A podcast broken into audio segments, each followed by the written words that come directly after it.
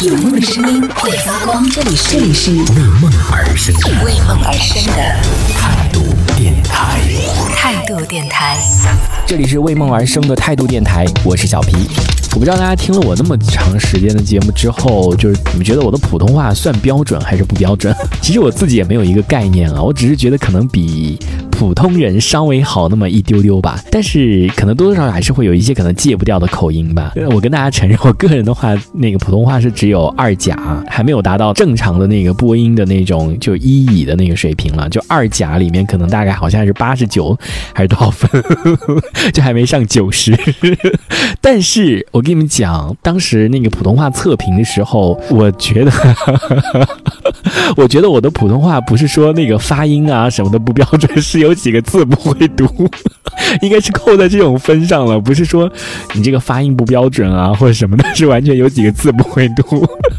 然后扣扣掉了这种分。当中我记得有一个印象很深刻的，应该是一个土一个横，就是永恒的恒，就是把那个竖心旁去掉，然后是一个土。当时我一下就是真的我就没明白那个到底是读横还是读圆，我想好像有点像何书桓的桓，又有点像横，又有点像圆。呵呵呵后来我也忘了我读什么，就反正应该是那个，就整个就扣分就扣掉了，你知道吗？就应该是有好几个字不是不认识，就不不确定它的读音是什么，就完全已经是可能是其他的读音，就读错，就根本不认识那个字，可能是这种分扣的比较多。觉得我现在应该是比当时普测的时候要好一些吧，应该是比那个时候要好好一些，因为我听了一下我那那一段时期的那个节目的录音，我感觉我那个时候普通话真的是很差，可能有的连平翘舌，然后都还没有分清楚的那种，就是在节目当中能听得出来很糊的那种，就是不清楚，也有可能是当下自己也不知道，没有特别去区分，所以那个应该是很长时间了。那个时候是二甲，现在应该差不多吧，应该少说应该也快到一乙了吧。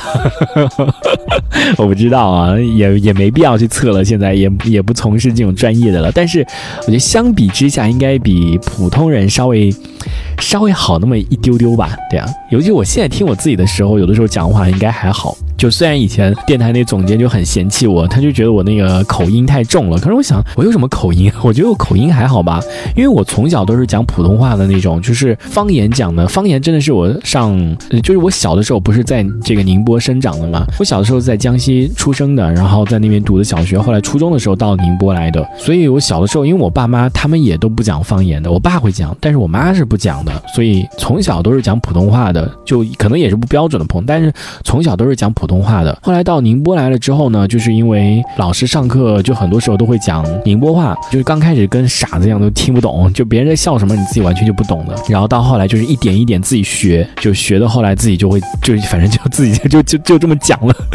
所以我不知道是不是因为受这个的影响，然后就是会有一些发音上面一些变化。前两天有认识一个在搞那个配音的一个人，以前不是流行什么配音秀啊什么什么，现在还有人在玩这个啊，好执着啊。然后他发了很多他配音的一些东西给我，说实话让我评价什么东西，我是真评价不来。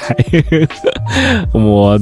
我不知道怎么样去评价这这这种东西啊，我只会只会就是很很肤浅的去看一下有没有感情啊，或者你弄得像不像啊什么的。他就一直对我弄的这个东西很好奇，就是比如说直播是什么样子的啊，或者是你在节目上是一种什么样的呀，或者怎么样的，这个真的，嗯，我觉得挺难跟人家解释的，所以有的时候就干脆不要解释，我就说，啊，那你有空你可以来看一下，看一下直播是什么样子啊，或者是什么的。他的声音比我的声音要，他是说我声音听我的声音跟那个。呃，长得就是真的差差别太大，就很大那种的。我的声音是属于比较比较年轻，比较 比较活泼，比较卡哇伊。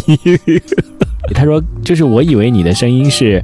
比较正的那种，就是比较充满了磁性。但是我觉我觉得啊，我现在跟大家讲话的声音，跟我在微信上面的声音。完全是不一样的。我觉得我现在讲话的声音是我最真实的声音，是最接近于我的声音，而那个微信上面的声音，我也不知道为什么，有的时候我自己听起来都觉得比较就，就微信上的声音实在是太温柔了，就是话筒里面传传递出来的声音是比较比较比较低沉，比较充满了磁性，就应该是他说的那那种那种声音。但是微信上面的声音的话，我我有的时候是想故意都想装的稍微稍微再刚硬一点的，但是怎么讲我都觉得好像都不对，就是太太柔了，会比较柔一点，比较真性情，所以我还是比较喜欢我这个话筒里的声音。这一小节我们暂时先聊到这里。喜欢我们节目的朋友，别忘了订阅关注，评论区里的精彩留言更有机会被主播翻牌，在节目中进行播出。这里是为梦而生的态度电台，我是小皮，我们下次接着聊。